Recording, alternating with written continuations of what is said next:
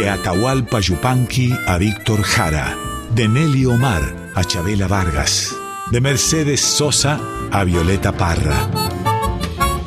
Voces de la Patria Grande, un programa de Marcelo Simón.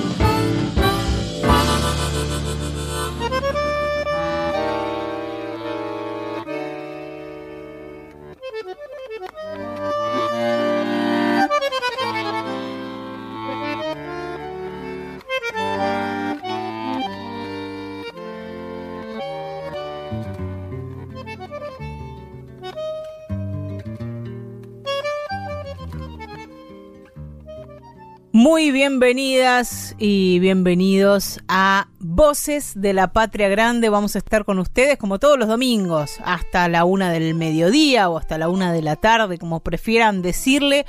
Hoy con un doble homenaje y algo más. Marcelo, ¿cómo andas, Marcelo? Bien, mi amor, ¿vos? Bien, vamos a, a empezar recordando a, a Coco Díaz. Hace unos, unos 10 días nomás, el 11 de marzo pasado, falleció en Montegrande, que es donde vivía Coco, y vamos a recordarlo a través de su obra. Seguro, una gran obra, un gran eh, cantor, muy buen cantor, que eligió una vertiente humorística para, para expresarse, pero que era realmente muy, muy buen cantor. Y una extraordinaria persona, a quien hemos querido muchísimo este, y seguimos queriendo, Coco. Eso iba a decirte, Marcelo, porque eligió tal vez el camino más complicado, porque hacer, Sí. hacer humor siendo un gran cantor podía tener como resultado que la gente pusiese más el ojo, el público o el ambiente artístico en el humor solo y que se perdiera su faceta de cantor, pero él apostó a las dos cosas. Es cierto, ha pasado con muchos eh, eh, actores y, y representantes de la vertiente artística, ¿no? Estoy pensando en Jardiel Poncela y en muchos otros que han sido humoristas equívocamente, ¿no? Que en realidad han sido grandes escritores, eh, grandes representantes de la Vamos a comenzar este programa con, con Coco Díaz, por supuesto, mandándole un gran abrazo a su familia, Venga. a sus hijos, que se dedican a la música también. Es cierto. Y bueno, tienen a quién salir. Está bien. Y comenzamos con Del tiempo de mi niñez. Ah, es lindísimo esta reiteración de la visita a la niñez, ¿no? Que en realidad estamos haciéndolo siempre, permanentemente. Creo que los más grandes escritores siempre están recorriendo los caminos que la, que la niñez nos mostraba, ¿no? Y que tiene un montón de versiones esta, esta canción de Coco Díaz, Mercedes Sosa, Coco Vanegas, El Chango Nieto, El Chaqueño Palavecino, Soledad, los manceros santiagueños que hicieron una, una versión antológica del tiempo de mi niñez. Tienen muchísimas Sí. versiones. Qué lindo, qué lindo que, que además lo repitas, ¿no? Recorras el, el camino, como posiblemente estamos haciendo todos, eh, vayamos o no al psicoanalista, ¿no? Repitiendo eh, los caminos que, que nos mantuvieron erguidos, o más o menos erguidos en la vida. Comenzamos este Voces de la Patria Grande de hoy escuchando a Coco Díaz.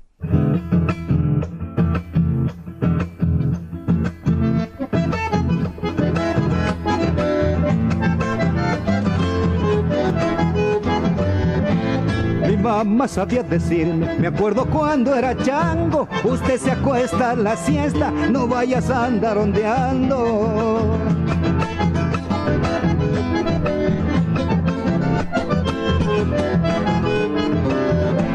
Ay no más ya me ordenaba que algo en el suelo tirara y debajito el alero en un cuerito siesteara.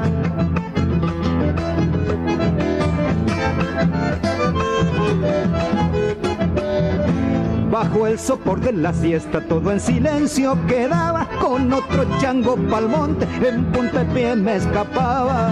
Qué lejos que queda ahora esa niñez añorada. Quisiera mamá me mande que en un cuerito siesteara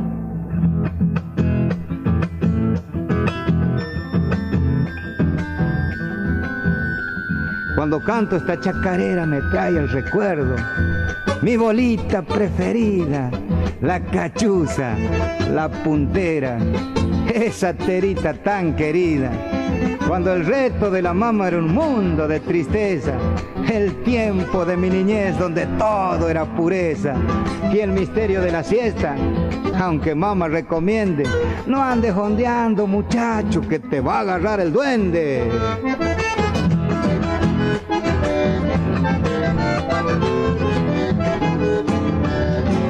Parece que fuera ahora cuando mi mamá ordenaba que un mandadito le hiciera a los rezongos rumbeaba.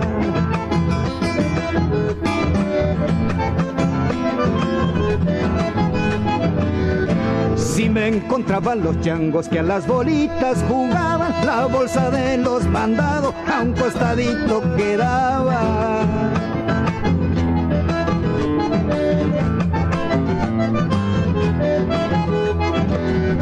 Ya sacaba mi terita y si por ahí yo ganaba como nidito y boyero mi bolsillito quedaba. Ay, ay, y si la plata por jugar se me extraviaba antes de llegar a casa el llanterillo largaba. Del tiempo de mi niñez de y por Coco Díaz.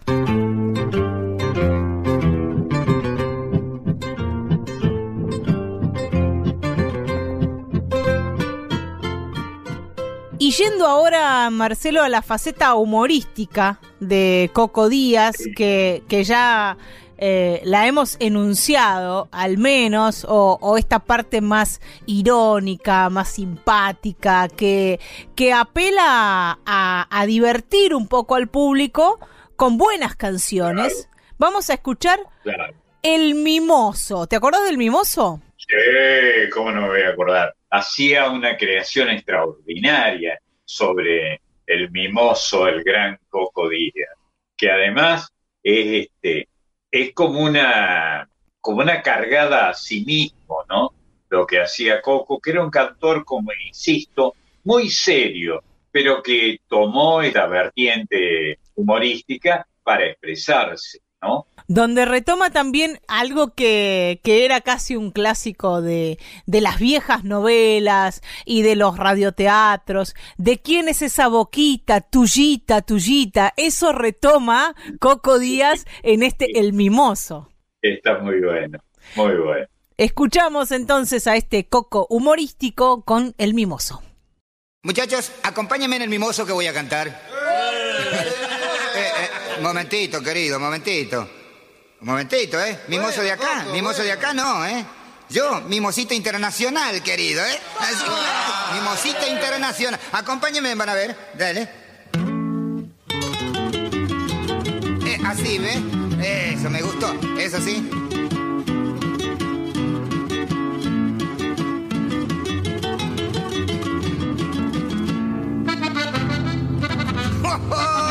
También no tienen cabeza para tocar ustedes.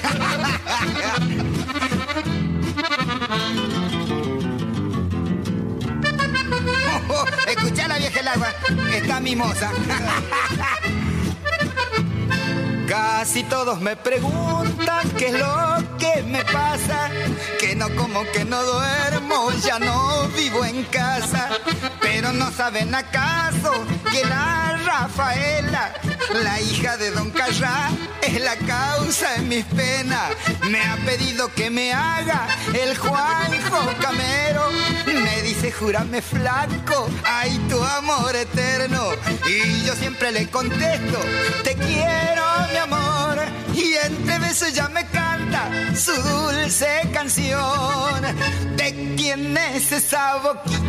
Tullita, tullita. ¿De quién son esos ojitos? Tuyito, tuyito. ¿De quién es esa orejita? Tuyita, tuyita. ¿De quién son esos besitos? Muy, muy, muy, ¿Viste cómo lo besé con firulete y todo lo besé?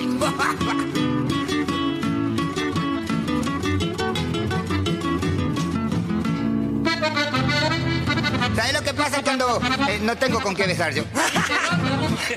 Ando medio escaso este año, che.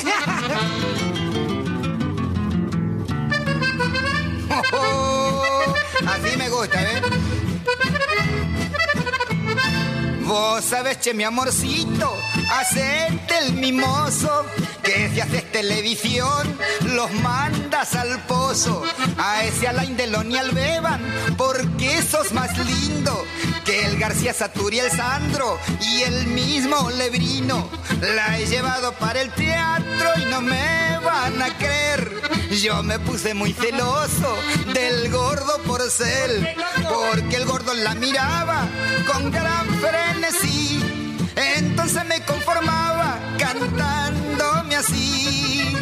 ¿De quién es esa boquita? Tuyita, tuyita. ¿De quién son esos ojitos? Tuyito, tuyita. ¿De quién es esa orejita? Tuyita, tuyita. ¿De quién son esos besitos?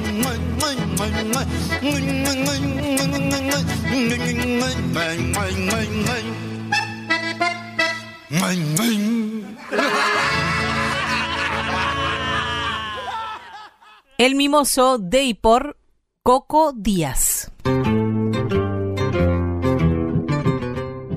Y decíamos al comienzo, Marcelo, que es un programa de doble homenaje, porque también hace unos días, y seguramente no nos va a ocupar todo este año, se cumplía un aniversario del nacimiento de un tipo que tenía como segundo nombre Pantaleón. Pantaleón, es cierto, sí. Astor Sí, Pantaleón yo- Piazzolla.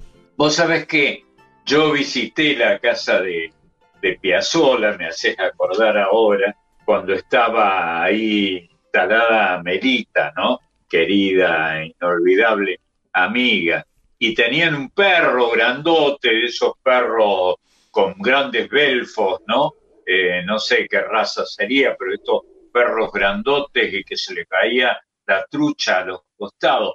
Y ese perro se llamaba Pantaleón, previsiblemente. Ese era el segundo nombre de Astor que había nacido en Mar del Plata, que se crió en Nueva York, Así es. En Nueva York, sí. Y Y, no- que conoció a Gardel. totalmente allá en Nueva York. Y no se crió en Nueva York por una excentricidad, sino porque sus viejos se fueron a buscar laburo a Nueva York. Claro.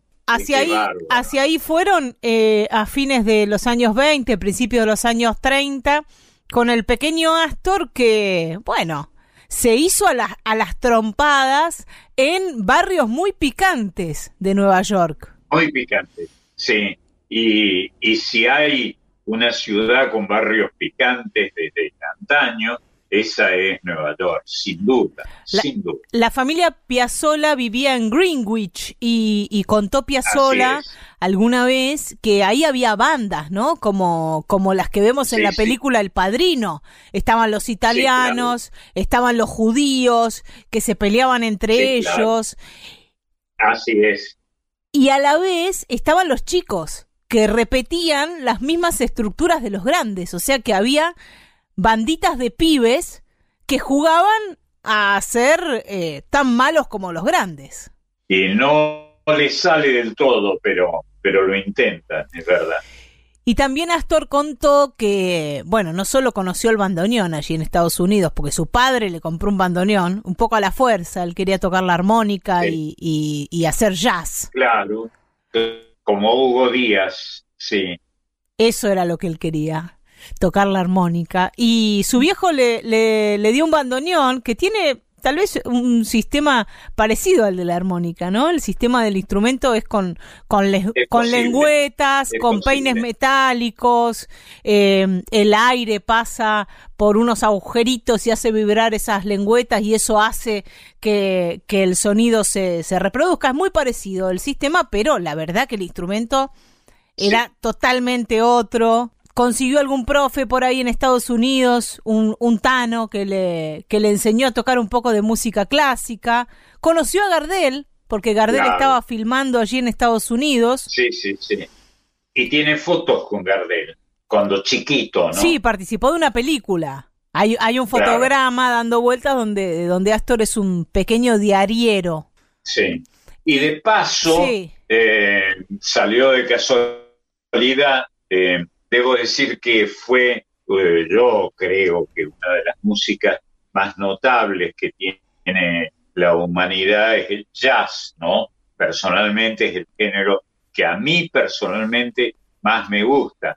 Y fue Hugo Díaz un gran músico de jazz, dicho sea de paso. Tiene discos hermosos que se pueden buscar eh, tocando jazz, Hugo Sí. Díaz, todo aquello que no pudo hacer Astor, ¿no? Ni tocar la armónica, ni, ni tocar el, ni tocar jazz, pero zafó de irse de gira con Gardel, porque Gardel se lo quería llevar en aqu- aquella gira en la que perdió Sí. la vida, la del año 35. Así es, aquella famosa gira, sí.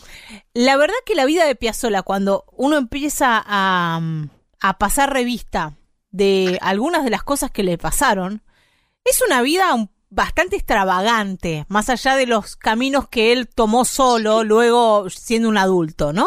Es buena palabra, extravagante, linda, ¿eh? La extravagancia. Bueno, el, eh, el jazz y el tango son músicas extravagantes, ¿no? Y también lo que Astor conoció allí en Nueva York fue la música judía, Claro. Y él dice que mucho de su música está en la música judía, está en esos años en Nueva. York, en, en esa cabeza cosmopolita que, que tuvo desde pibe, ¿no? Habiendo conocido un mundo totalmente distinto al de su Mar del Plata natal. Y Mar del Plata suena a, este, a un territorio casi insular que, que es digno de las extravagancias musicales. Digamos que mm, una de sus obras más famosas es la que vamos a escuchar ahora, que es una despedida, que es un requiem, así como hacían los músicos clásicos de la música clásica y escribían esos famosos requiem. Él le escribió un requiem a su papá. Claro, bueno, claro. El, eh, esa música, la música que en todas las culturas significa la despedida de una vida, es una música notablemente rica y extravagante. Y cuando su papá murió, cuando Nonino murió, porque así le decían a Vicente Piazzolla, al papá de Astor, Así le decían. Sí, Astor no estaba en la Argentina. Había emigrado a Nueva York con su familia, así como lo habían hecho sus padres, es cierto. buscando algún destino artístico, laboral, buscando siempre, siempre su camino, ¿no? Astor se fue a Nueva York con su familia, sin un mango, porque casi todas las cosas que hizo Piazzolla en su vida las hizo sin un mango. Eso, es- eso es importante, ¿no? Qué notable. empeñando lo, lo poco que Qué tenía, notable. ¿no? Lo empeñaba. Su padre murió en el año 59. Él no estaba en- Sí, sí, sí. eh, aquí y estaba en Nueva York con su familia, pero él tampoco estaba en Nueva York. Estaba tocando en un club que se llamaba Club Flamboyant y le avisan, Ah, mira qué bueno. le avisó Copes que se había muerto su papá. Juan Carlos Copes, Sí, Juan Carlos Copes, que trabajaba con él en Mirá esa época. para algunos, el más grande bailarín que ha dado el- la música popular en la Argentina. Y también recientemente fallecido, ¿no? Sí, es cierto, es cierto. Bueno, yo viví un largo romance con Norma Viola que puso en escena una, con su compañía de ballet y la que tenía con el Chúcaro, puso en escena una coreografía extraordinaria de Juan Carlos Cope, ¿no? Con el. Piazzola, Copes y Nieves estaban en Puerto Rico, en este club flamboyant que les nombré antes, pero que no dije dónde quedaba. Por lo tanto, cuando Astor se enteró de la muerte de su papá, estaba en Puerto Rico, le avisó Copes, y al volver al departamento que compartía Sí. con su familia en Nueva York, se encerró en un momento, lo contó su hijo Daniel. Se encerró, pidió que nadie lo Ah, molestara, y convirtió el tango nonino, que ya existía, que él ya había compuesto, en este Adiós nonino. Sí, qué notable eso, porque eh, uno podía pensar, por la analogía que tiene la palabra con los abuelos en la Argentina, nonino, el nono, que podía referirse al abuelo, pero no, era el nombre que le daba, el nombre familiar, cariñoso, que le daba a su padre, que parecía el abuelo, pero era el padre, Nonino. Vamos a escuchar la melodía con la que Astor despidió a Nonino.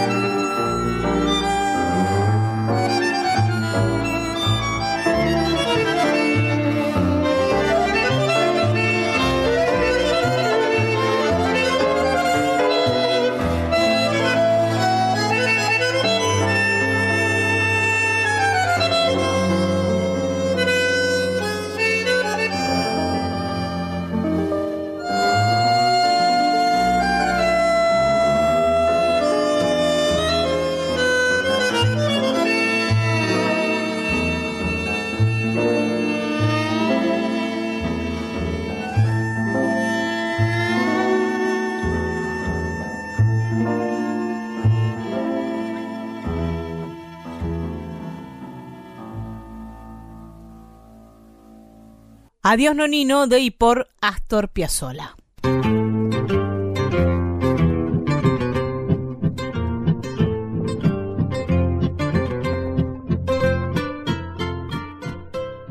Y ahora vamos a compartir otra de las composiciones emblemáticas de Piazzolla, que lo que ha logrado este músico Marcelo, y no sé si coincidirás conmigo o no, es hacer absolutamente reconocibles temas que son instrumentales, que a veces es más difícil que los instrumentales queden grabados en la memoria popular. Uno es Adiós Nonino.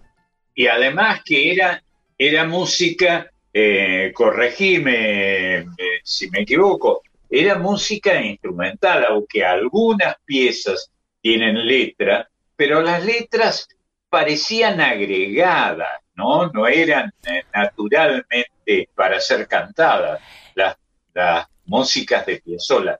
Y qué, pero qué creadores, Muchas veces estuve, varias veces, no muchas, estuve en su casa y tuve la, ocasión de escucharlo tocar el bandoneón y sonaba fantástico. Sí. La envidia que te estoy teniendo en este momento, mejor no voy a expresarla porque queda feo, es de mal gusto. Hay otra cosa que tenía Piazzola que invito a que lo miren tocar en algún video. Primero que, el, el, tipo se paró con el bandoneón, ¿no? Se puso de pie. Sí, claro. Se ponía de pie, sí. Y tocaba de Se pie. ponía de pie. Y después, miren, si tienen la posibilidad de ver algún video de Piazzola tocando, la forma en la que Piazzola gatillaba, es decir, la Ah, fuerza con la que él presionaba los botones del bandoneón. Único, único. Hubo muchos que tocaron a la manera de Piazzola, pero esa manera de gatillar, de botonear, Sí. era absoluto, que es una palabra equívoca, Ah, porque no, parece pero que bien. remite a... Sí, pero botonear, efectivamente, y con qué fuerza, ¿no? Este, apretaba los botones, qué bárbaro. Él lo dijo alguna genial. vez y está incluido ese, ese testimonio en la película Los años del tiburón, que es un documental sobre Piazzolla que tiene Ah, algunos años. Él decía que tanto para tocar el bandoneón como para sacar un tiburón, porque él pescaba tiburones, era pescador de tiburón, se necesi- él necesitaba la misma fuerza. Qué bárbaro. Porque Qué tocaba el bandoneón con todo. Y lo dijo alguna vez su hijo Daniel, cuando el viejo tenía problemas coronarios, de presión, de, de tensión, ¿no? Presión arterial, quiero decir, para Sí, que no sí, se malinterprete. Y, Sí, sí. y bueno, terminó teniendo una CB, pero a veces Daniel decía, le dicen a mi viejo que se cuide. Y mi viejo se sube a un escenario y deja todo. O sea, porque el tipo tocaba con todo el cuerpo, de verdad. Sí, sí, sí, sí. Y de pie, ¿no? Sí. Le- pues, levantando una rodilla, poniendo un pie sobre una silla, ¿no? Si, si no recuerdo mal. Sí, sí, totalmente. Vos hablabas de, de esas letras agregadas. Adiós Nonino tiene una letra que se la puso Eladia Blasquez. Sí, es verdad. E hizo Eladia, Sí. sí, sí, Eladia Blasque. Dicho sea de paso, gran homenaje a Eladia, que fue, eh, que me honró con su amistad, que era un ángel, un ángel Eladia Blasque y un artista extraordinario. Astor le dejó ponerle letra a Adiós Nonino porque la quería mucho a Eladia. Sí, Pero él no creía Sí, que como Nonino necesitase una letra. no, claro, pero a Eladia le pedías, le podías permitir cualquier cosa. Era una de las mujeres más queribles que ha tenido el arte popular en el mundo. Y además ellos eran muy amigos.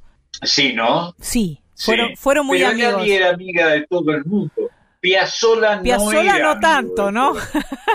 todo. Pero Eladia sí, Eladia era un ángel, un ángel esa mujer, inolvidable, ¿no? Después de tantos años, valgan estas palabras con un modesto, titubeante homenaje a la gran Eladia. Horacio Ferrer le puso letra a Libertango. Ah, claro, por otro lado, que es la melodía que vamos a escuchar. También muy conocida, melodía eh, instrumental. La mayoría de las versiones de Libertango son instrumentales, la vamos a escuchar en su versión instrumental. También otro tema instrumental de Piazzolla muy conocido y muy en el oído popular es Fuga y Misterio, que era la cortina del programa de Bernardo Neustadt. Sí, Lo que logró Piazzolla Sí. Con, con toda su insistencia y con toda su vehemencia fue quedar en el oído de la gente con estas melodías revolucionarias tan raras Sí. al principio, tan, tan perro verde para lo que era el tango, la Y- música en la que él se perro movía. verde, sí, bien dicho, perro verde. Y además logró imponerlas de una manera impresionante, ¿no? Yo recuerdo que Bernardo Neustadt, que era muy popular, no muy querido por alguno de nosotros, por razones ideológicas, lo hizo temas populares, Sí. ¿no? Como cortinas musicales de programas políticos, con los que no se coincidía, dicho sea.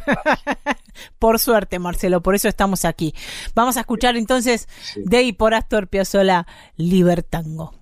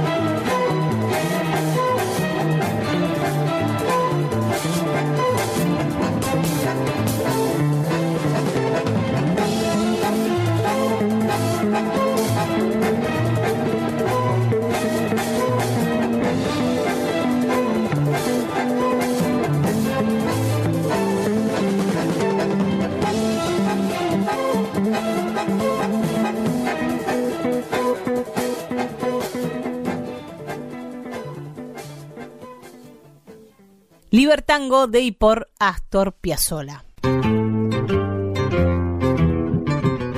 Y hace un ratito, Marcelo, vos la nombrabas a Amelita Baltar. Es cierto, es cierto. Fue, Fue- el gran amor de, de Piazzolla, eh, que después eh, no habló del todo bien de Amelita por razones este, que no vamos a analizar acá, quienes somos para analizar estas cosas, ¿no? Las rencillas que hay entre, entre los novios, pero las hubo, que las hubo, las hubo. Y cosas que ya han sido olvidadas, digamos que. Amelita estuvo brillando en el escenario del Centro Cultural Kirchner hace unos días nomás, cantando a Piazzolla porque es la voz señera del repertorio de Piazzolla y Ferrer.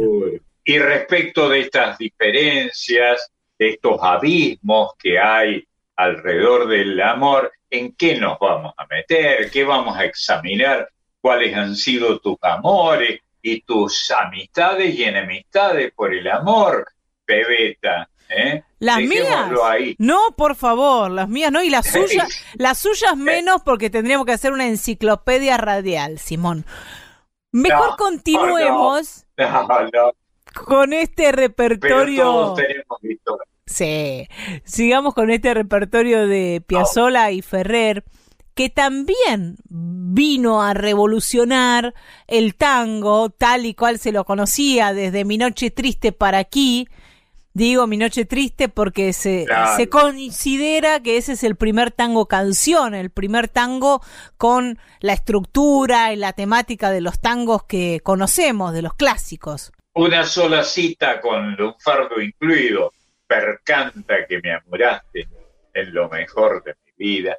Lo que daría yo porque se me hubiera ocurrido esa frase genial, esa poesía genial, esa cápsula poética extraordinaria, ¿no? Bueno, eso ha sido y sigue siendo el tango en la el mundo.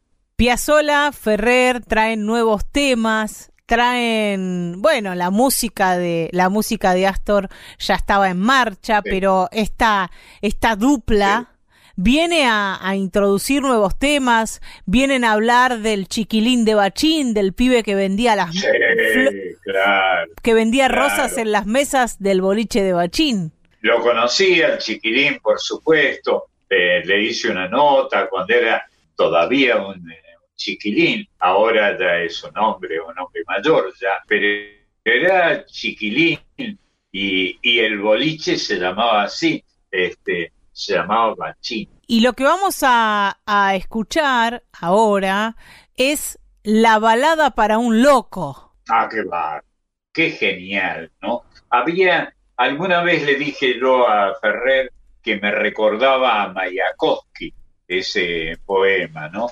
Para hacerme el grande, ¿viste? pero no, eh, Mayakovsky no tenía ni para empezar con Horacio.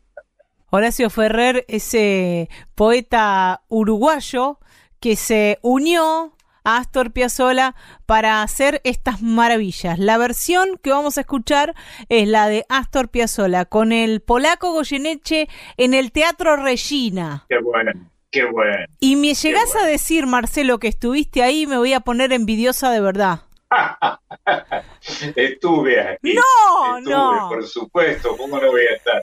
Pero era nuestro lugar de circulación, la calle Montevideo, esos lugares eran clásicos en la Buenos Aires de los años 70. Vamos a escuchar entonces lo que escuchó Marcelo en vivo, nosotros en el disco. ¿Qué se le va a hacer? Las tardecitas de Buenos Aires tienen ese, qué sé yo, viste. Salís de tu casa por Arenales, lo de siempre, en la calle y en vos. Cuando de repente, de atrás de un árbol, me aparezco yo. Mezcla rara de penúltimo lingera y de primer polizonte en el viaje a Venus. Medio melón en la cabeza, las rayas de la camisa pintadas en la piel, dos mediasuelas clavadas en los pies y una banderita de taxi libre levantada en cada mano. ¿Te reís? Pero solo vos me ves.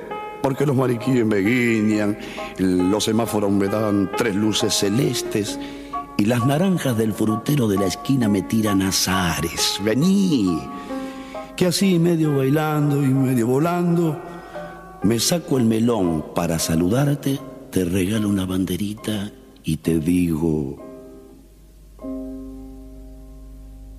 Ya sé que estoy piantao, piantao, piantao. ¿No ves que va la luna rodando por Callao? Que un corso de astronautas y niños con un vals me baila alrededor. Baila, vení, volá. Ya sé que estoy piantao, piantao, piantao. Yo miro a Buenos Aires del nido de un gorrión y a vos te vi tan triste, vení volar, sentí el loco berretín que tengo para vos. Loco, loco, loco, cuando anochezca en tu soledad, por la la ribera de tu sábana vendré con un poema y un trombón a desvelarte el corazón.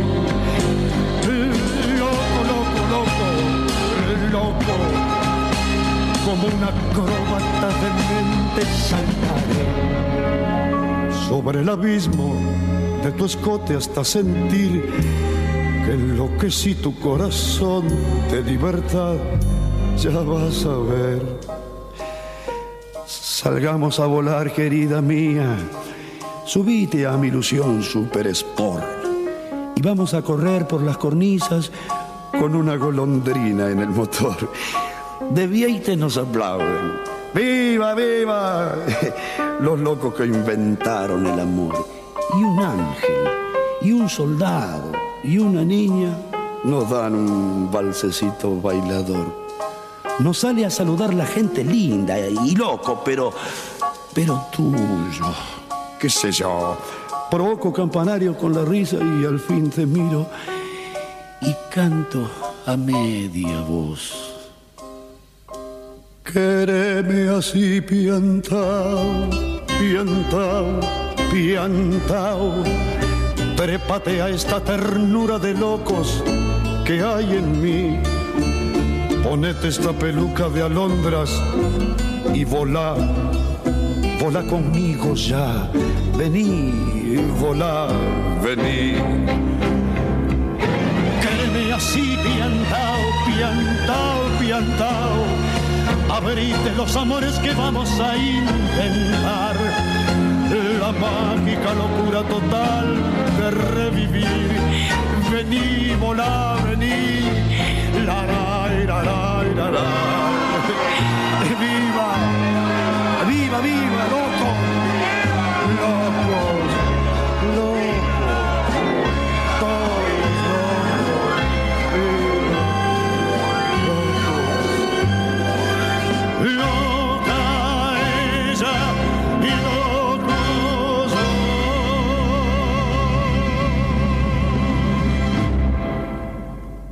Balada para un loco de Astor Piazzolla y Horacio Ferrer por Astor Piazzolla y Roberto Goyeneche.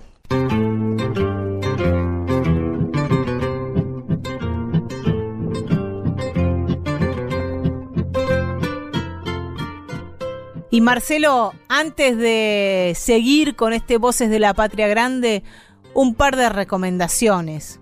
De paso, ya que mencionaste este título al que acudimos nosotros, estos poetas y estos músicos son los que agrandaron la patria, ¿no? La hicieron grande y para todos en un país de paz y generoso como la Argentina. Realmente agrandaron la patria, tipos como Piazzolla y como Ferrer y como los folcloristas, ¿no? Ni que hablar. Un par de recomendaciones. Busquen en el canal de YouTube del CCK los homenajes que se hicieron y que se están haciendo a Astor Piazzolla por este centenario y también reabrió el Teatro Colón para poder homenajear a Astor Piazzolla en estos 100 años de su nacimiento. Y quienes no puedan ir, quienes no consigan entradas, quienes estén lejos, también se meten en el canal de YouTube de el Teatro Colón y ahí van a ver los conciertos con excelente sonido y a varias cámaras, donde algunos de los artistas de lo que estuvimos hablando recrean la obra de Piazzolla. Digo quiénes: Horacio Sí. Malvicino, Amelita bueno. Baltar, Susana Rinaldi. Malveta, Malveta, como se le llamaba, era el hipocorístico clásico del apellido Malvicino. Malveta era un gran admirador de Piazzolla. Es, es y, y- y fue su amigo y tocó con él Sí. y estuvo también sobre el escenario del Teatro Colón, así que busquen esos conciertos que son imperdibles. Marcelo, ¿te parece que nos presentemos, que presentemos al equipo de Voces de la Patria Grande? Dale, por favor, por favor. Pedro Patzer es quien se encarga del armado y la musicalización de cada uno de estos programas, quien nos tira estos temas que son disparadores para hacer funcionar la neurona del recuerdo y para escuchar música, sobre todo. Sí, le tenemos una enorme admiración a, a Pedrito Pazza. Marisa Ruibal en la producción y además en la columna de las infancias, que en un ratito nomás Así ya va a es. estar en el aire. La Colomerino con la columna Folk Fatal sobre mujeres y feminismos en la cultura popular y en nuestra música popular. Y el señor Marcelo Simón en la conducción. Además, no me quiero olvidar de Diego Rosato, que es quien edita estos programas para que ustedes puedan escucharlos cada domingo porque les comentamos por si no lo sabían, lo repetimos a riesgo de ser repetitivos y repetitivas de que estos programas van grabados. Hasta que podamos volver a la radio salimos en diferido, es decir, grabamos en la semana y el domingo ustedes escuchan los programas a través de Radio Nacional Folclórica. Si se quieren comunicar con Voces de la Patria Grande, nos buscan, estamos en Instagram y en Facebook y ahí respondemos todos los mensajes. Y el tema de, de este día, además de este doble homenaje a Coco Díaz y a Astor Piazzolla, son las canciones que hacen de Santiago un chango moreno. A Neuquén lo hacen lindo. Ah. De Buenos Aires, morena. Y de Salta, una mujer morena. O de Jujuy, una mujer. Provincias y ciudades que se convierten en, en personajes. Sí, y en mujeres fundamentalmente, ¿no? Está lindo eso. Vamos a comenzar con Santiago Chango Moreno, que es una idea maravillosa de Pablo Raúl Truyenque y Cuti Carabajal. En ese caso, este, es masculino, ¿no? Chango moreno. Lindísima, linda palabra chango, que es el equivalente al porteño pibe, ¿no? Y además, Marcelo, le decimos chango a ese elemento que nos sirve para llevar las compras del mercado hasta casa. También. Es cierto, sí, sí, es cierto, es verdad, es verdad. Eh, no sé por qué se le empezó a decir, seguramente porque lo cargamos, lo llenamos de cosas, ¿no? Que este, no lo sé. ¿Y será porque eran la- las tareas que hacían los pibes en una época, hasta cuando yo era chica? Los pibes y las Sí. pibas nos encargábamos de hacer los mandados, los famosos mandados. Claro, claro, sin duda, sin duda. Pibe, algunos dicen, eh, en algunos de los diccionarios de Lunfardo, aparece pibello ¿eh? como, como un antecedente de pibe. Yo no me lo creo tanto, ¿no? Eh, pibello es un eh, italianismo, Sí. pero, pero encaja, encaja. Non è vero, ma eh, va bene. Digamos con los manceros santiagueños que Santiago del Estero no es un pibe, es un chango moreno. Qué lindo.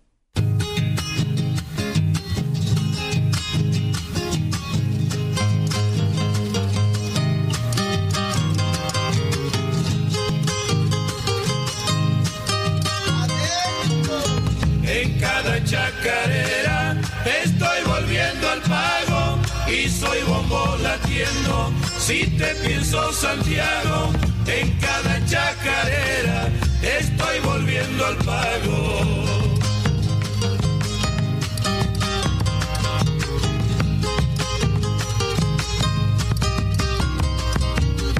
Crespi soy cuando siento Santiago que te nombran el diablo de la macha, el corazón me ronda. Crespin soy cuando siento Santiago que te nombra.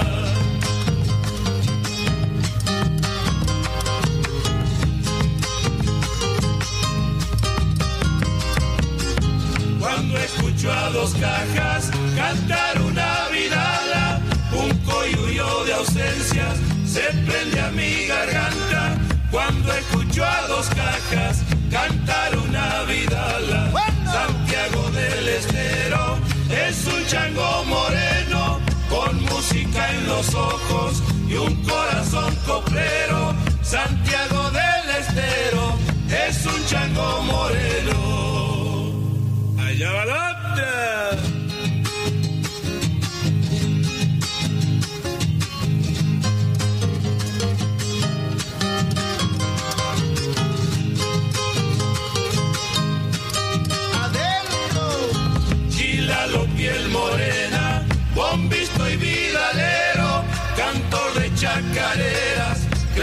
soy santiagueño, chilalo piel morena, bombisto y vidalero.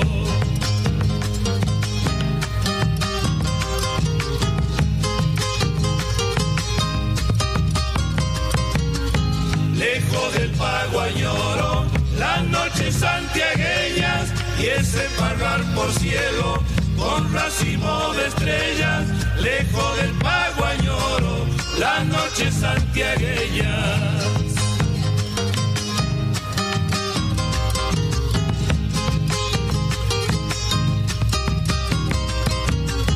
Amar es mi destino y anden pagos ajenos, pero a mi santiagueña, Isquila siempre vuelvo.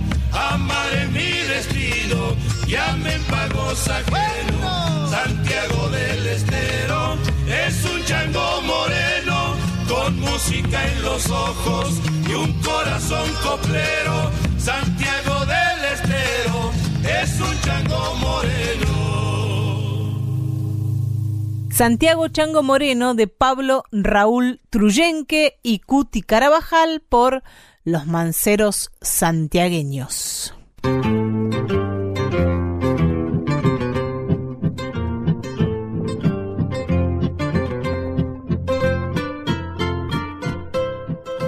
Truyenquito, se le debe el folclore, le debe un gran homenaje a Truyenque, que ha sido un autor extraordinario y un tipo delicioso, delicioso. Y en este domingo de canciones que tratan al pago de hombre o de mujer, vamos a irnos para la Patagonia. Y ahí nos vamos a encontrar con Marcelo Ah, bueno. Verbel y Milton Aguilar y Kimei Neuquén. Ah, qué lindo, que es un elogio a Neuquén, ¿no? Este, una despedida, un saludo a, a Neuquén y además, efectivamente, un homenaje a esa tierra patagónica tan notable, ¿no? Este, de Capicúa, en, en la manera de escribir. Digamos que es lindo Neuquén, bello Neuquén. Sí, bello Neuquén, lindo Neuquén, es cierto. Y le van a cantar a su provincia los hermanos Verbel. Nada menos.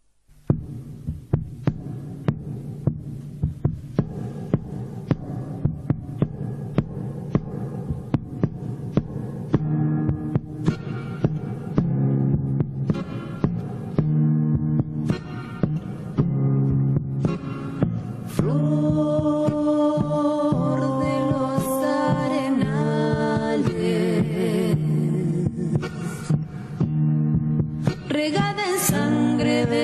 del bravo Saihueque.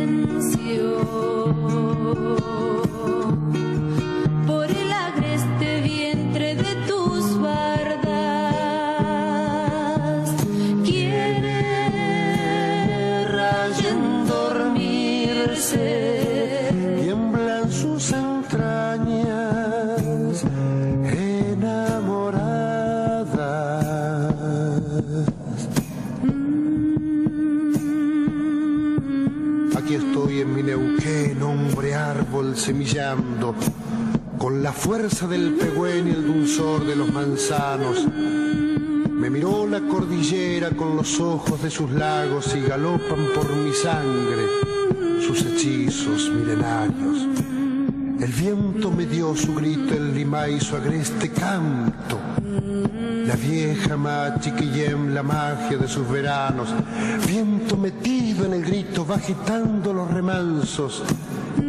Y se hace astillas mi voz cuando quiere hacerse canto. Altivo, audaz, arrogante, con mi linaje araucano, cobré estatura en mi tierra nutriéndome en su regazo. Piñón, michay, frutilla, dieron sabor indiano. Qué orgullo de ser neuquino, con pulso del río agrio.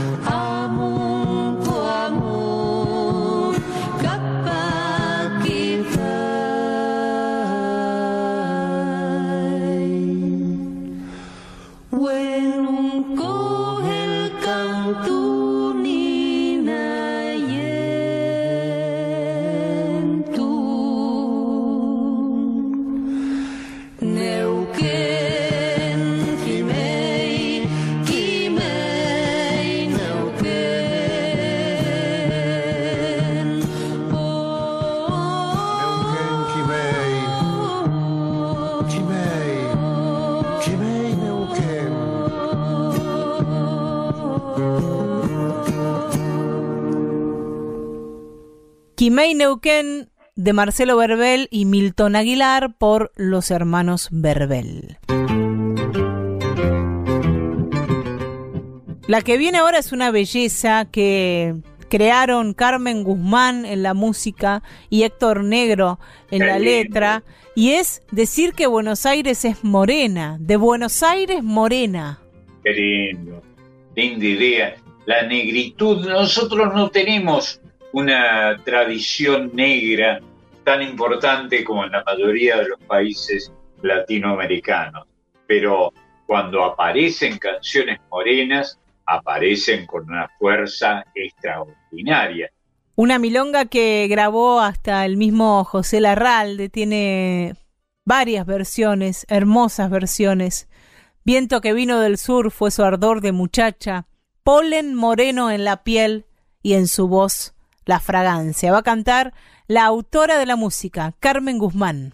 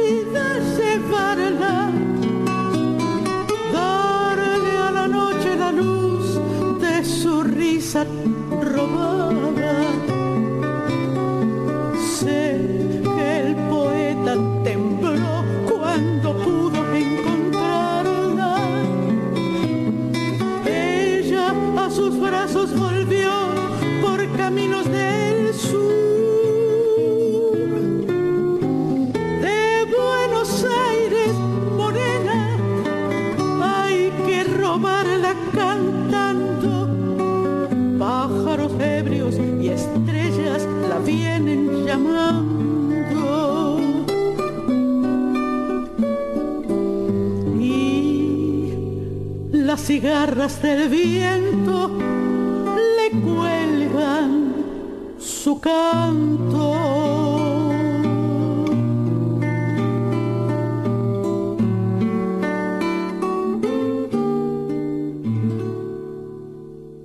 De Buenos Aires Morena de Carmen Guzmán y Héctor Negro por Carmen Guzmán. Estás escuchando a Marcelo Simón en Voces de la Patria Grande.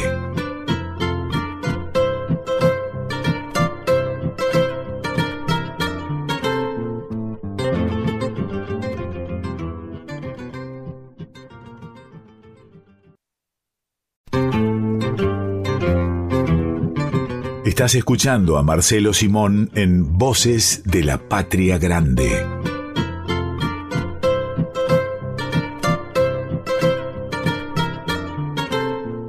En Voces de la Patria Grande llega el momento de las niñas y los niños, llega el momento de las infancias y para eso recibimos a nuestra compañera especialista, docente, Marisa Ruibal. ¿Cómo va, Mari? Hola, ¿cómo andan?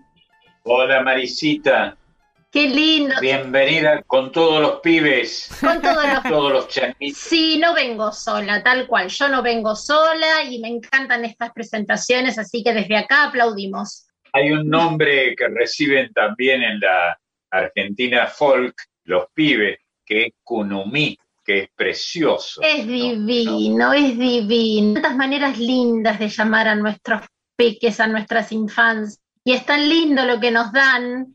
Y bueno, hoy tenemos un domingo lindo, un domingo de recuerdos, pero también un domingo como para pensar y divertirnos también con estas canciones que tratan al pago de hombre y de mujer. Y recién estábamos escuchando una bella canción, como bien dijo Marian, como charlaron ustedes, de Buenos Aires Morena. Sí, claro. Bueno, y hoy les traigo un cuento que es de un sapo que viaja a Buenos Aires. Un sapo. Sí, un sapo que viaja a Buenos Aires, un sapo que vivía en el monte chaqueño y se va a Buenos Aires, pero hay que ver qué piensa este sapo de Buenos Aires. Habría que leer este cuento, a ver qué nos dice. De Buenos Aires Morena nos dice Carmen Guzmán. Vas a ver qué dice este sapo. Es un sapo que analizó mucho a Buenos Aires. Este cuento. bien, hay un nombre, hay un nombre antiguo de los sapos que son grandes protagonistas de cuentos y fábulas en el folclore argentino, que es Cururú. Sí. Cururú es el nombre del sapo en la Argentina folclórica. ¿no? Exacto. ¿Ves que, Marce, siempre aprendemos con vos? Yo seré maestra jardinera, pero vos sos nuestro maestro. ¿Es así? Maestro de sapo, claro, está bien. Bueno, Hacer sapo en la terminología del espectáculo es fracasar. pero no vamos a hacer sapo. Así que atentis, porque este sapo que viajó del Monte Chaqueño a Buenos Aires viene de la mano de Gustavo Roldán. Gustavo Roldán ha sido un escritor. Sí, un, un escritor y director de colecciones de libros para chicos, muy reconocido. Él fue chaqueño, eh, falleció en el 2012 y estaba casado con Laura de Betach, una autora que nosotros hemos traído también a este rincón literario de las infancias, de la cual hemos hablado mucho. Y ellos juntos, Gustavo Roldán y Laura de Betach, escribieron muchos libros juntos, sus hijos son también eh, escritores, así que es una, una familia que siempre nos brinda cultura. Este libro, como te decía, lo escribió Gustavo Roldán, y las ilustraciones son de Luis Escafati. Luis Escafati es un dibujante, ilustrador y escultor mendocino. Así que tenemos un escritor chaqueño y un ilustrador mendocino que cuentan la historia de un sapo que vivía en el monte chaqueño que se fue a conocer a Buenos Aires y a cómo nos portamos los porteños en Buenos Aires y cómo nos manejamos en Buenos Aires. Él observó nuestros comportamientos, cómo nos vestíamos, cómo nos trasladábamos, observó todo. Después se volvió al monte y ahí lo agarraron sus amigos, porque claro, querían saber. Porque este sapo que vino a Buenos Aires observó todo con mirada de sapo. Entonces por eso los invito a que veamos ¿Qué es lo que esta mirada de sapo le, le produjo Buenos Aires? Este libro es para chicos de 8 años para arriba. Para los más chiquititos no se los recomiendo, pero sí para los papás. Y digo esto porque aparte de contar todo esto que yo te digo de costumbres y cómo nos vivimos, cómo nos trasladamos, habla también, le cuenta a sus amigos en el monte algo que tiene que ver con todos los argentinos como sociedad. Es un cuento que tiene siete capítulos, que estos siete capítulos son muy interesantes y se pueden leer y trabajar en el aula con los chicos por separado.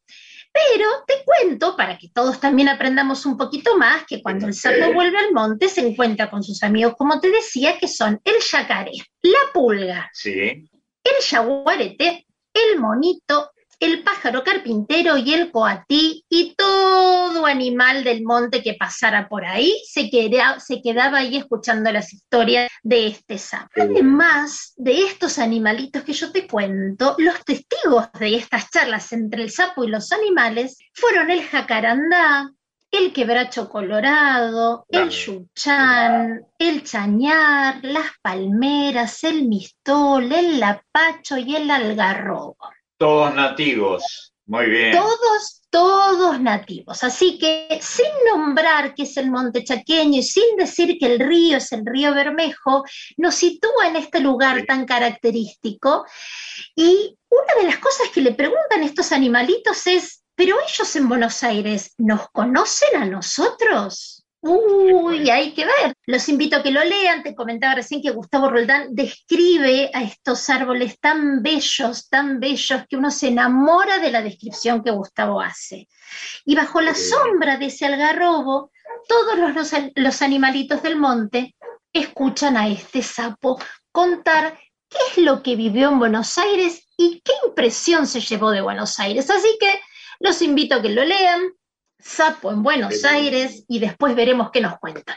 Digamos de paso que el Bermejo, que es un lugar extraordinario en la geografía argentina, del norte y del nordeste argentino, se llamaba Teuco, se llama Teuco, ¿no? Sí. Este, en lengua nativa. Así es. Bueno, y Gustavo, sin nombrar, lo describe y nos sitúa de una manera que nosotros sabemos perfectamente que es esa zona. Así que eso también es la magia de los libros y la magia de la literatura. ¿Te gustó? Seguro, seguro precioso, precioso, piba. Y yo siempre me despido, gracias a vos, Marce, gracias a vos porque me permitís que yo traiga este rinconcito de literatura y de música para las infancias, para estos peques nuestros que tanto queremos. te lo agradecemos. Sos un amor. Eh, y como siempre me despido con una canción. A ver. Esta canción tiene que ver con el recuerdo de nuestro querido Coco Díaz, porque nos vamos a despedir con una canción de Mate de Leche. Mate de Leche es una propuesta infantil de Los días pasan volando, que es el dúo ah, formado por sus hijos, del que, del que hablaba Marian al principio cuando abrieron el programa. está conformado por María Eugenia y Juan Martín. Los días con Z, ¿no? Por supuesto. Eh, esta propuesta de los días pasan volando, esta propuesta infantil que se llama Mate de Leche, Mate de Leche ha pasado por todo lo que se te pueda ocurrir. Fue un programa de radio, vos sabés que Mate de Leche estuvo en Radio Nacional. Hermoso programa. Hermoso, programa, ya por el inicio de los 2000, 2002, 2003 compartía el folclore con los chicos y se lo acercaba y los estimulaba, hermoso. Aparte hicieron espectáculos en el eje puesto en la diversión, en la educación, sacaron un disco, así que mate de leche hecho por las infancias un montón y yo quise hoy, recordándolo a Coco, traerlos para despedirnos con una canción de este disco. La canción se llama Las Rotondas, que es de Coco Díaz, de María Eugenia y de Juan Martín Díaz, eh, y fue parte también de un espectáculo que ellos hicieron en el que recorrían la Ruta 40, la ruta esta que une a nuestro país completo. Sí, claro, todo el país. Todo el país. Y mientras pasaban por las distintas provincias iban cambiando los ritmos folclóricos, así que ahí podían escuchar chamamés, chacareras, zambas, carnavalitos, un espectáculo completo, por eso el disco es precioso, porque el disco eh, resume parte de ese espectáculo. Y en este puntual recorrían la Ruta 40, les van a los chicos a ponerse el cinturón, a respetar los semáforos, cómo cruzar la calle. Maravilloso. Este, como te imaginarás, el título nos indica por qué lado vamos, ¿no? Las rotondas. Las rotondas de las avenidas, las rotondas de, de, estos, de estas cosas circulares que a los chicos un poco como que los desorienta. Bueno, una parte de la canción dice, las rotondas son redondas, nos ayudan a doblar, despacito y con cuidado, respetando al que ya está para entrar en esa rueda, nuestro turno hay que esperar. Así nos enseña mate de leche, los días pasan volando con este tema, las rotondas. Los quiero mucho. Los dejo viajando con mate de leche. Un beso, mi amor, muchas gracias. Un beso gigante para los dos. Un abrazo, Mari. Los quiero mucho. Nosotros también queremos mucho a Marisa Ruibal, que ha pasado por Voces de la Patria Grande.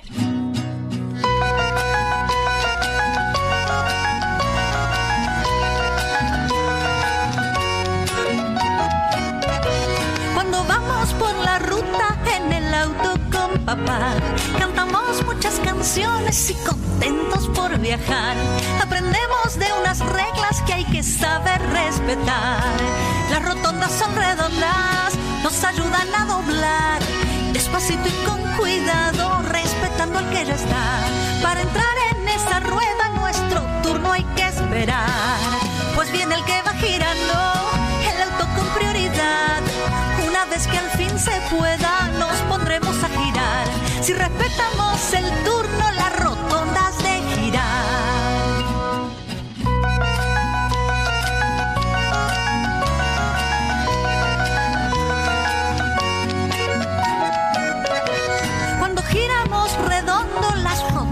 quieren más. Les gusta ver tantos saltos en su vía circular, evitando que de frente chocar. Las rotondas son redondas, nos ayudan a doblar, despacito y con cuidado, respetando al que ya está. Para entrar en esa rueda, nuestro turno hay que esperar, pues viene el que va girando, el auto con prioridad. Una vez que al fin se pueda, nos pondremos a girar. Si respetamos el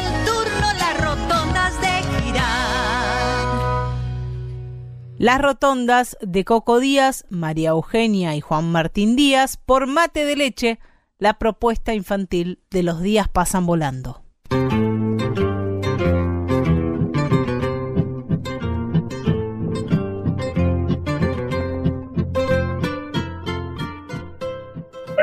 Y ahí me quedó flotando la idea del precioso idioma que tenemos, ¿no?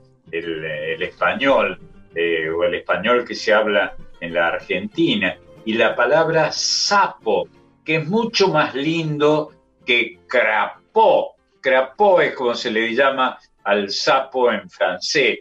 Déjame de embromar con crapó. Sapo, sapo, o cururú, o cururú, como le dicen los correntinos.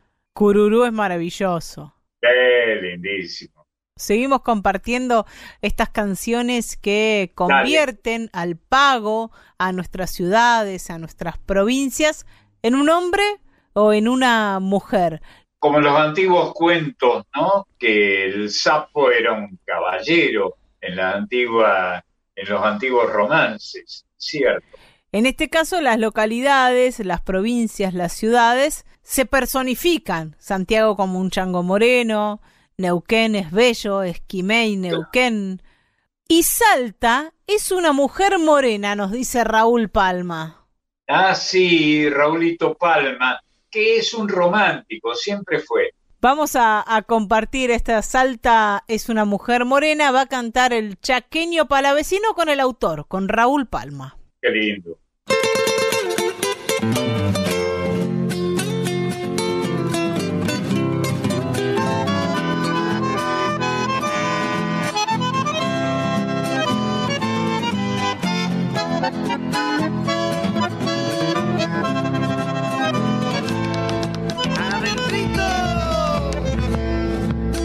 Salta es una mujer morena, morena, morena.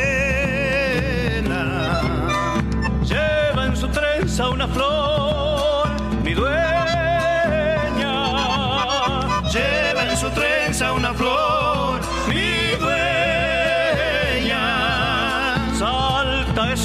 una mujer alegre, bonita y risueña. Tiene en su boca un dulzor de que ella tiene en su boca un dulzor de que ella querido. Salta la linda te llama paraíso terreno tus cerros verdes de asombro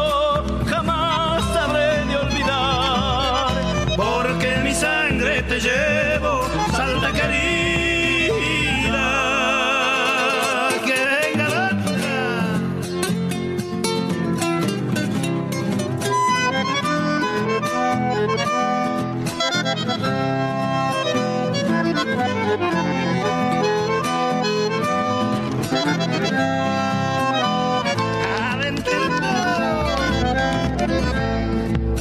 Salta es una mujer de historias de gauchos de Güemes.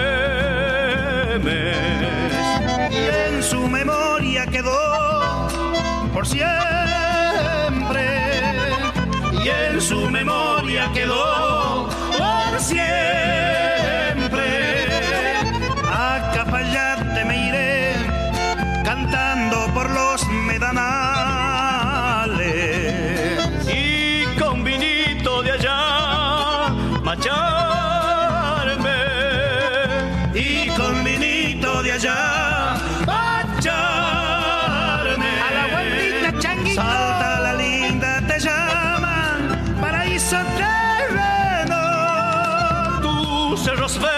asombro jamás habré de olvidar. Se acaba, se acaba porque en mi sangre te llevo salta querida.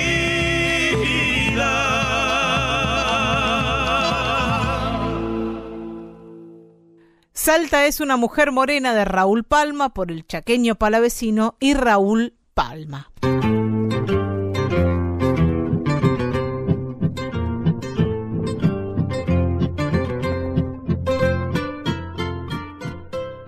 Y hay una canción que es una belleza y un concepto que es una belleza, ¿no? Este Jujuy Mujer, idea de Néstor Polisoria.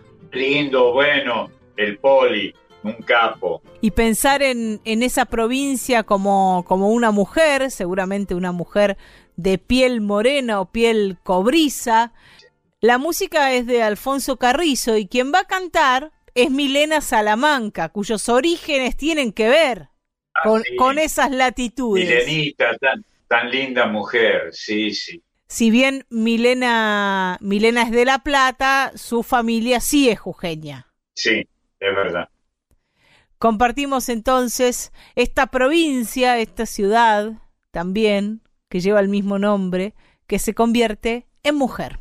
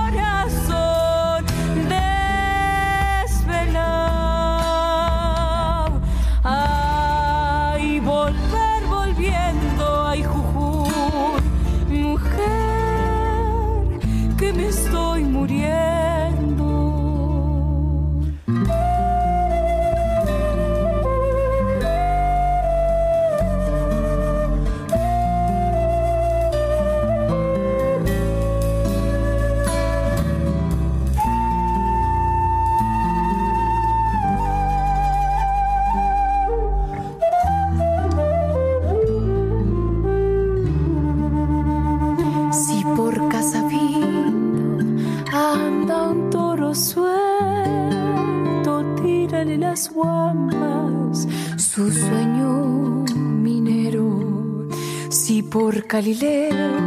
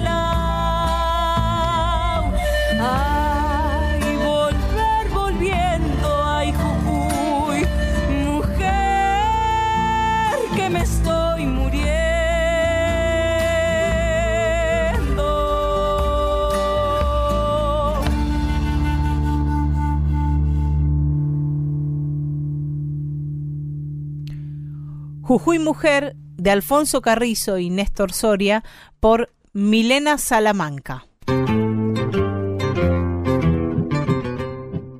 Yo te voy a traer un tango, Marcelo, que también Dale. personifica a la Argentina, pero en realidad es una mentira que nos dijeron muchas veces. No convierte a, A la ver. Argentina ni en un hombre ni en una mujer, sino más bien habla de un aspiracional, de un delirio que tenemos a veces los y las argentinas, que es ser parte del primer mundo. Sí, cuando es tan lindo este mundo que nosotros tenemos, que no sé si es el primero o el séptimo, pero que vale la pena y que lo queremos porque en realidad lo que tienen estos mundos argentinos es la variante de las maneras de hablar, de la terminología, de los idiomas o subidiomas que tenemos, ¿no? Eh, no es lo mismo decir morena eh, que decir morocha.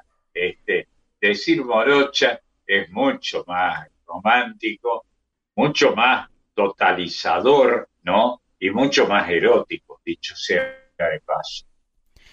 Allá a fines de los 90, principios de los 2000, escribía a tu amiga Eladia Blasquez este tango que se llama Ah, sí. Argentina Primer Mundo, porque tanto nos habían hablado de que íbamos a formar parte Sí. del primer mundo, que ella se rió un poquito de eso. Se rió, se rió, fue una cargada eso, pero genial, ¿no? Como todo lo que hacía Eladia.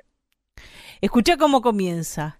En el medio de A este ver. mambo y el delirio más profundo, el cartel de primer mundo nos vinieron a colgar. Tan grotesco es el absurdo, tan inmundo está el chiquero, que mirando el noticiero me reí por no llorar. Todo el mundo está en el oro, dado vuelta de la nuca. Nos vendieron hasta el loro, la altivez, la dignidad. No terminan de asombrarnos. Qué y es tan grande el desatino que a la leche y hasta el vino, hoy por hoy, les tenés que desconfiar. Qué bárbaro, qué grande Eladia, qué grande, qué genia, qué genio. Eso cantaba Eladia Blasquez con su lucidez, tiene que ver con, con todo lo que había pasado durante, durante el menemismo, ¿no? Con ese neoliberalismo Claro. de fines de los Claro. 90, de la década del 90, una década donde vivimos en dólares, que todavía seguimos pagando. Es cierto, encajado, encajado con forceps estos principios idiomáticos tan eh, libertinos y absurdos, ¿no? Que, que con tanta destreza manejó Eladia Blasquez. Y se hablaba de que íbamos a formar parte de, del primer mundo y que podíamos viajar por muy poco dinero y que nuestra moneda valía, cuando en realidad era un gran globo fantasioso que después se pinchó y terminamos en, el, en aquel 2001 que no tenemos que olvidar. No, claro. En este tango, Eladia no convierte a Argentina ni en un hombre ni en una mujer, sino que se ríe de esa fantasía de creernos que somos, como siempre quisimos, ¿no? Parte del primer mundo y a ver si una vez por todas nos damos cuenta que mejor ser nosotros, o como dijo Eladia en algún momento, bien nosotros. Sí, qué, qué autora, ¿eh? Qué autoras hemos tenido en la Argentina. Qué bárbaro, qué bárbaro. La vamos a escuchar a Eladia cantando este Argentina Primer Mundo.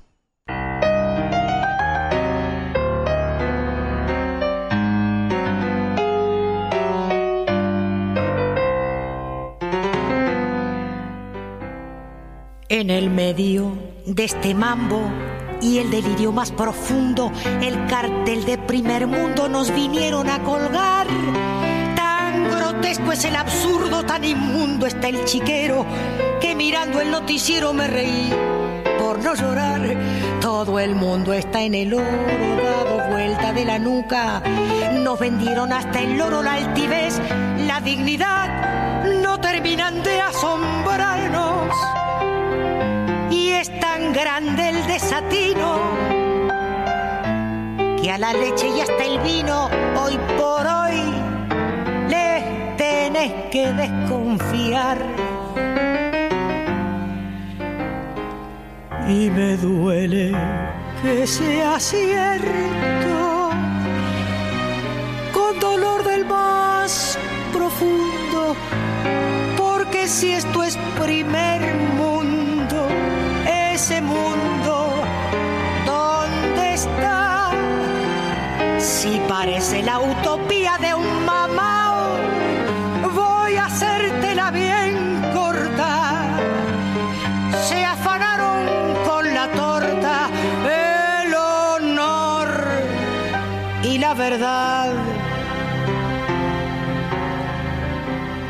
Nos están pudriendo el aire, nos cambiaron el idioma hoy. La caca de paloma es más limpia que el honor. La justicia ya sin venda, a un corrupto le hace un guiño y acomoda el desaliño del poder y del favor. En un loco todo vale, un caniche así calado morfa más que un jubilado que no llega a fin de mes. Y en la cruda indiferencia entre el cólera y el curro. Hay un juez que se hace el burro y también hay un burro al que hacen juez. Y me duele que sea cierto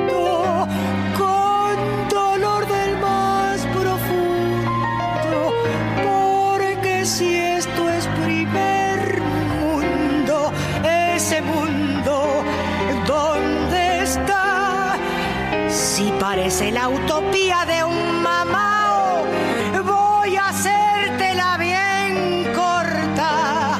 Se afanaron con la torta, el honor y la verdad.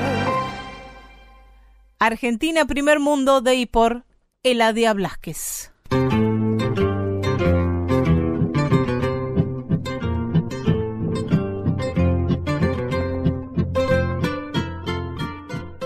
En Voces de la Patria Grande vamos a entrar en el universo folk fatal que habla de mujeres, de miradas sobre el feminismo y el rol de estos feminismos dentro de la música popular. Para eso presentamos a nuestra compañera Emiliana Merino. ¿Cómo andas, Colo? Hola Marian, qué lindo me presentas siempre, me encanta escucharte. Es que te Eh, queremos. De verdad lo digo.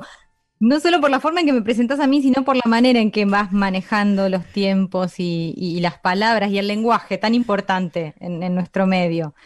Eh, hola también Bueno, ahora manejanos vos, vos Colo a nosotros.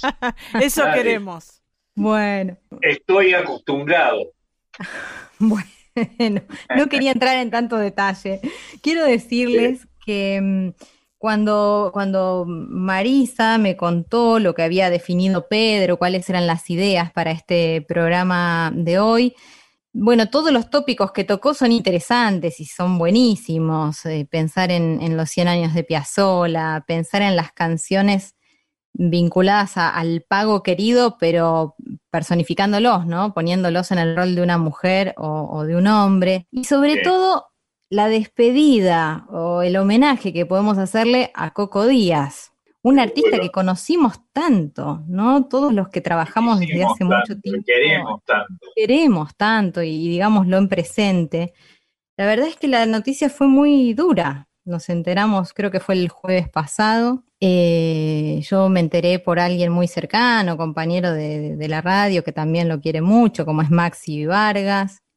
No me animé a llamarla María Eugenia, sinceramente, porque son momentos muy duros, ¿no? Y sobre todo me pegó la noticia porque más o menos en el mes de agosto nosotros habíamos, eh, desde el programa que hacemos los sábados, conversado con él. Tuvimos una charla vía WhatsApp, ¿no? Como se hace ahora en estas épocas. Claro. Y lo escuchamos con tantas ganas, ¿no? Con tanta energía. Él me decía que se sentía bárbaro y que además tenía ganas de que esto terminara de la pandemia para poder volver a los escenarios, así como les cuento, ¿eh? Qué. Por eso fue, fue duro enterarnos que ya no estaba, o por lo menos no estaba en este plano del- de lo terrenal con nosotros. Y ustedes saben que me, me genera un ejemplo positivo la figura de, de Coco Díaz en varios aspectos. Primero, bueno, musicalmente, ni que hablar.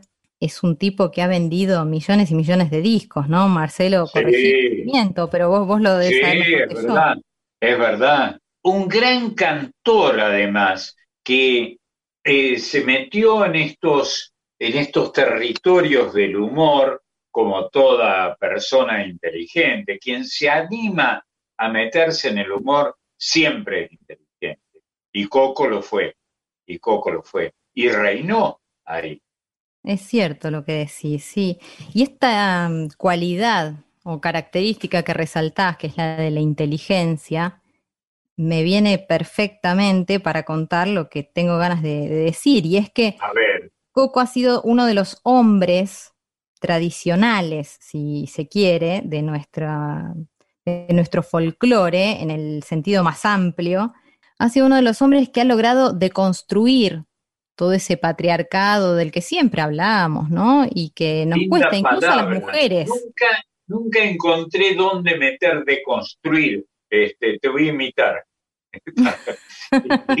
Bueno, te voy a decir que es una palabra que se ha puesto bastante de moda y tiene que ver con Sí, esto sí. de derribar Sí. eh, ciertas estructuras que están tan metidas en Claro. nosotros, en nosotras. Vos pensá que yo tengo 42, sí, lo dije, tengo 42 años y, Ah, mirá, Colo.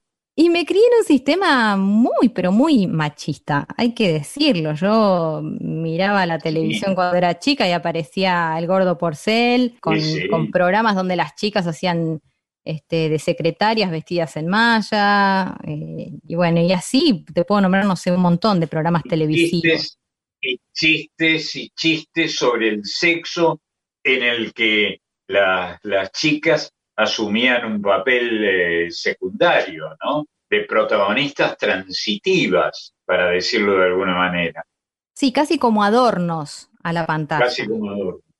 Como adorno, sí. Sí, y sí, y eso se podía ver en lo cotidiano. Y mira, hace poco hablaba con la bruja Salguero en una nota que le hicimos en la semana, Ah, mira. y las dos coincidíamos en que nosotras como mujeres también naturalizábamos un montón de circunstancias, ¿no? Porque nos parecía que era lo, lo lógico, entonces ni siquiera nos lo preguntábamos, nada, nada. De hecho, de hecho, el apodo de bruja es un apodo peyorativo para, la, para las mujeres, ¿no? Las brujas, este, eh, es frecuente todavía hoy, cada vez menos, que a, a nuestras novias o a nuestras esposas se le llame la bruja, ¿no? Encajando esta denominación para un papel eh, decididamente secundario para con las mujeres, que, que todos sabemos que tienen un papel fundamentalmente protagonista, ¿no? Son las madres, son las novias, son las esposas, son las hijas, en fin, pero le llamamos las brujas. Sí, sí, está bien lo que marcas. Eh, aunque vos sabés que se viene resignificando en algunos cantos, creo que esto ya lo hablábamos alguna vez, Mariana seguramente se debe sí. acordar, que una de las consignas feministas o que aparecen en las marchas tiene que ver con esto de somos las hijas o las nietas de aquellas brujas que nunca pudiste quemar. Claro, pensando en claro. eso. Eran las brujas, eh, estaban reducidas a un papel de poca significación, o por lo menos una significación no honorífica. Pero bueno, son cosas que van quedando atrás. tiene que ver con la historia y con aquellas mujeres que ejercían la brujería o algún tipo de hechizo que directamente se las quemaba. Entonces quedó como, como, un, quemaba. como un paradigma de los grandes estigmas de, de las mujeres como género, más allá de las cosas que decidamos ejercer o los oficios que dec- decidamos llevar adelante. Y digamos, eh, eh, por supuesto que los oyentes saben perfectamente esto, que lo que han dicho no es un, un error, ¿no? No es un furcio. Se las quemaba a las brujas o a las llamadas brujas, se las quemaba, se las sometía a esta tor- tortura para terminar con sus vidas. Qué bárbaro. No, y Qué por bárbaro. eso, ustedes piensen la cantidad de años y años a nivel histórico en donde las mujeres cobran eh, un rol eh, vinculado a lo, a lo culpógeno, ¿no? Son las culpables de claro, cuántos males, la caja de Pandora, si querés, o, o la manzana este, del pecado que mordió Eva, ¿no? Y así Claro, estoy segura que debe haber claro. muchísimas otras mujeres Sí. eh, para el mencionar. pecado Pero bueno, original. Bueno, nena, el pecado original era femenino, no masculino. Qué bárbaro, ¿no? No, es tremendo, es tremendo. Por eso digo que hoy celebro que con todo este contexto, este bagaje y la cantidad de años y de historias patriarcales, patriarcales, digo bien, que venimos arrastrando, haya hombres que, que decidan apoyar las causas feministas, que decidan involucrarse y, que decidan de alguna manera también ponerse a la par de, de sus hijas mujeres. Todo esto que seguro, claro. es para mencionar una vez más a Coco Díaz, a quien estamos despidiendo y de alguna forma homenajeando. No hace mucho, es más, se subió a las redes para el 8 de marzo un video que refleja una canción compuesta por María Eugenia Díaz, que es la hija de Coco, ustedes saben. La canción es una chacarera, se llama Lágrimas Acabadas y es muy emotiva, es muy emocionante en realidad escucharla, porque primero la música es de Coco, es decir, trabajaron juntos, padre e hija. La letra tiene un contenido muy, muy fuerte, donde justamente habla de esta necesidad de las mujeres de, rebelarse ante los golpes directamente de, un hombre, ¿no? Esa es la, la idea que desarrolla esta chacarera. Y aparecen, además de Coco Díaz, yo lo, lo nombro y lo menciono porque es alguien de, una generación este, muy mayor comparada con la de, por ejemplo, Rally Barrio Nuevo eh, o Bruno Arias, que también participan en, en la canción. Los invito a que vean el video después de escucharla a través de la radio. Te lo nombré a Rally. Eh, quiero nombrarte a Facundo Sarabia, a Peteco Carabajal, a Jorge Luis Carabajal, que viene trabajando mucho con, María Eugenia desde hace ya varios años. ¿A quién más? Alejandro Tula, Guillermo Telo. Bueno, son una banda grande. Martina Ulrich también aparece y forma parte del, del video que se, puede, que se puede compartir a través de YouTube. Y los hijos de María Eugenia aparecen, es decir, los nietos de Coco también aparecen con unos carteles muy movilizantes. Pedro y Salvador son los hijos de, María Eugenia. Bueno, ¿qué mm. decir? Me parece que ha sido un ejemplo este señor al que quisimos, queremos tanto, por su talento, pero también por su compromiso. Y insisto, en un contexto en el que muchos padres no dejan eh, salir a sus hijas, no dejan expresarse, les dicen cómo vestirse o cómo no, y sobre todo no apoyan esa, esa salida artística, porque conocemos y muchos ejemplos, Marcelo, vos mucho más que nosotras seguro, de mujeres que tenían mucho nivel y mucho talento y que podrían haber llegado lejos, pero sus padres no las dejaban subir a los escenarios o viajar en las giras, ¿no? Por ser mujeres. Me parece que es la contracara de todo eso, está en, en el ejemplo de Coco. Seguro, está bien, un buen homenaje, buen homenaje. Yo los despido, les doy un beso a la distancia, un abrazo que viaje por el aire y los dejo escuchando entonces Lágrimas Acabadas, esta chacarera de María Eugenia Díaz con música de Coco y la participación de todos los artistas que les acabo de mencionar. Nos reencontramos el próximo domingo, ¿no? Hasta el próximo domingo, Colo querida. Muchas gracias. Emiliana Merino pasó por Voces de la Patria Grande.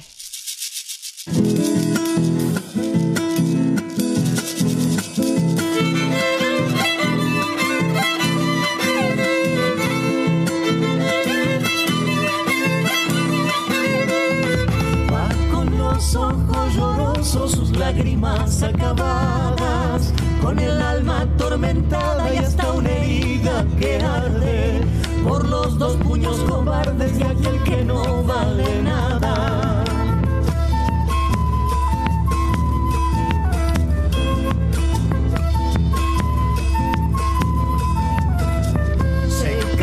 Sus ojos tristes, luego lavará su cara escondiendo la mirada, la vergüenza y el dolor, pues así será mejor, sus hijos no verán nada.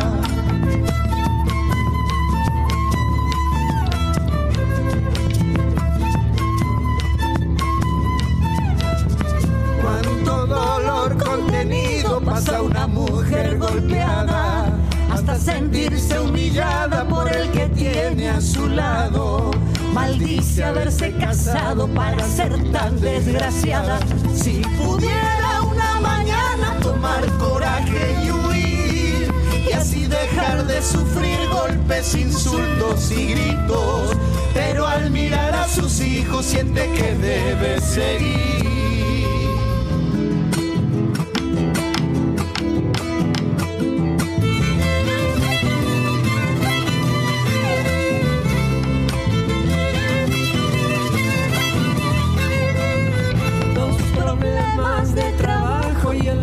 Por compañía lo hacen llegar cada día con la bronca entre las manos que descargará al insano en su mujer sometida.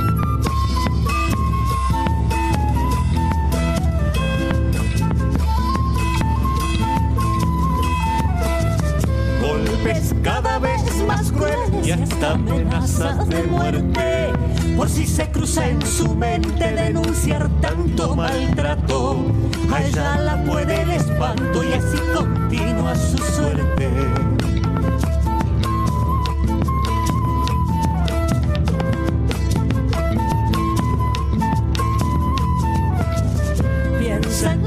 Está pasando y en todo lo que ha sufrido. ¿Quién la hubiera defendido de ese ser tan despreciable? Que no es hombre, solo un fraude que ella tiene por marido. Que se repare y se quite leyes injustas que ignoran. Y la dignidad te roban cuando ese puño te abruma. Pues si golpean a una, nos están golpeando a todas.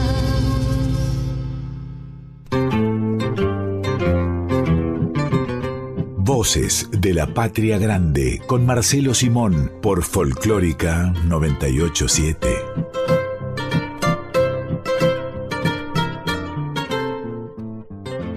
Ya llega la una del mediodía o de la tarde, como prefieran decirle. Se termina, Marcelo, se termina este Voces de la Patria Grande de hoy, pero como siempre la radio da revancha.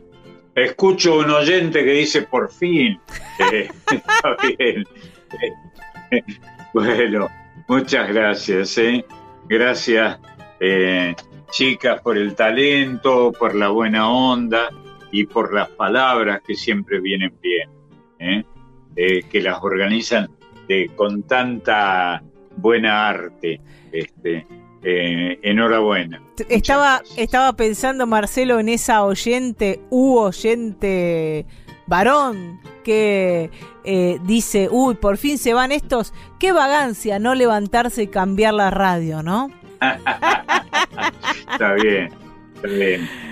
Por lo pronto, para quienes no quieran cambiar la radio, nos reencontramos el domingo que viene a las 11 de la mañana en Radio Nacional Folclórica con este, un programa emblemático de Marcelo Simón, Voces de la Patria Grande. No, que eh, programa de la radio, ¿eh? quédense que ahora viene sin duda lo mejor. Un gran abrazo. Besos.